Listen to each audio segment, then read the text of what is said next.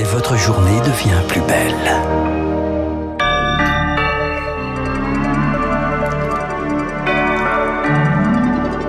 Voilà, 9h, la mission du journal incontournable, c'est que vous sachiez tout ce qui se passe dans l'actualité pour débuter votre journée, et c'est Augustin Lefebvre qui signe. Une journée de mobilisation à l'hôpital ce mardi à l'appel de plusieurs syndicats. Ils veulent remettre la pression sur le gouvernement après l'été et rouvrir euh, des négociations sur les salaires et le manque d'effectifs. Mission réussie pour la NASA. Cette nuit, son vaisseau kamikaze s'est bien écrasé sur un astéroïde pour dévier sa trajectoire. Exercice inédit pour s'entraîner au cas où un jour nous serions menacés. Il faudra encore un peu de temps pour euh, vérifier que la course de l'astéroïde a bien été modifiée. Et puis au Japon, les obsèques de Shinzo Abe ont commencé ce matin. L'ex-premier ministre a été assassiné en juillet. Funérailles nationales controversées alors que le coût et l'opportunité d'une telle cérémonie sont remis en cause par l'opposition. il s'agit de 12 millions d'euros si mes renseignements sont justes.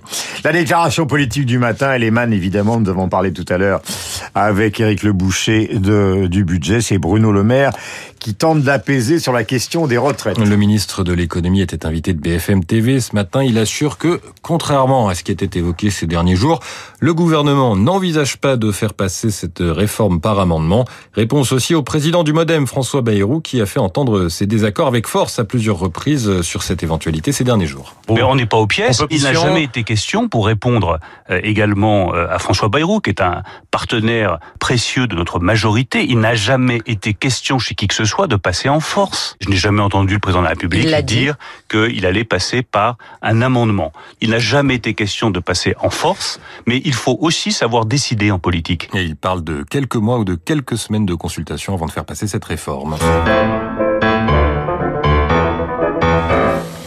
Augustin Lefebvre, l'homme incontournable de la rentrée théâtrale, cher aux auditeurs de Radio Classique, s'appelle Thiago Rodriguez. Il est à l'affiche du théâtre de l'Athénée à Paris avec son spectacle Entre les lignes, l'histoire d'un dramaturge qui n'arrive pas à finir sa pièce, un problème que ne semble pas rencontrer le portugais de 45 ans, car au total, ce sont cinq de ces spectacles que l'on a pu découvrir en cette rentrée. Un véritable éventail des thèmes qui lui sont chers, la création artistique donc à l'Athénée, l'humanitaire avec dans la mesure de l'impossible à l'Odéon, inspiré de récits de travailleurs d'ONG, la politique et la question de la violence dans Katharina et la beauté de tuer des fascistes au Bouffe du Nord, Cœur des amants, dans la même salle, les relations amoureuses vues par chaque membre du couple.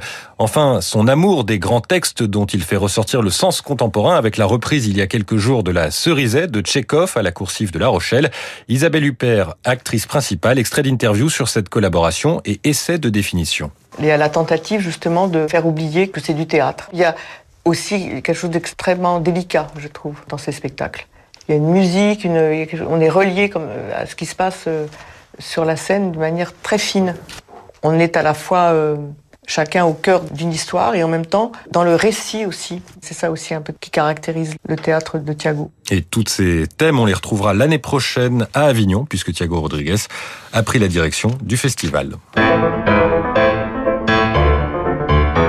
La bourse avec placementdirect.fr. Assurance vie et épargne retraite en ligne à frais réduits. Et avec Céline Pantex d'Investir le Journal des Finances ce matin. Bonjour Céline. Quelle tendance à l'ouverture des échanges?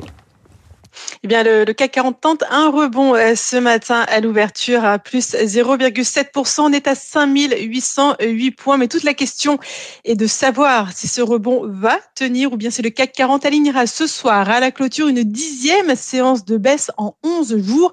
Lui qui est déjà entré en bear market. Alors, c'est un terme un peu technique qui signifie marché baissier.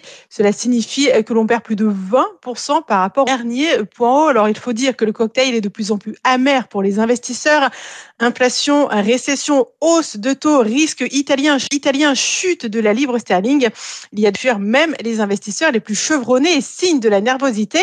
L'indicateur qui mesure la volatilité des indices boursiers aux États-Unis est à son plus haut niveau en trois mois. Pour finir, je vous rappelle le CAC 40 à l'ouverture, plus 0,7% à 5808 points. Merci Céline, quelques problèmes techniques, mais on a saisi l'essentiel. 9h07 sur Radio Classique. Bonne journée à notre écoute. Voilà, et j'ajoute concernant la bourse de Milan, après l'arrivée de Giorgia Meloni au pouvoir, donc la bourse de Milan a quand même euh, marqué des notes euh, positives. Il est 9h07 minutes sur l'antenne de Radio Classique.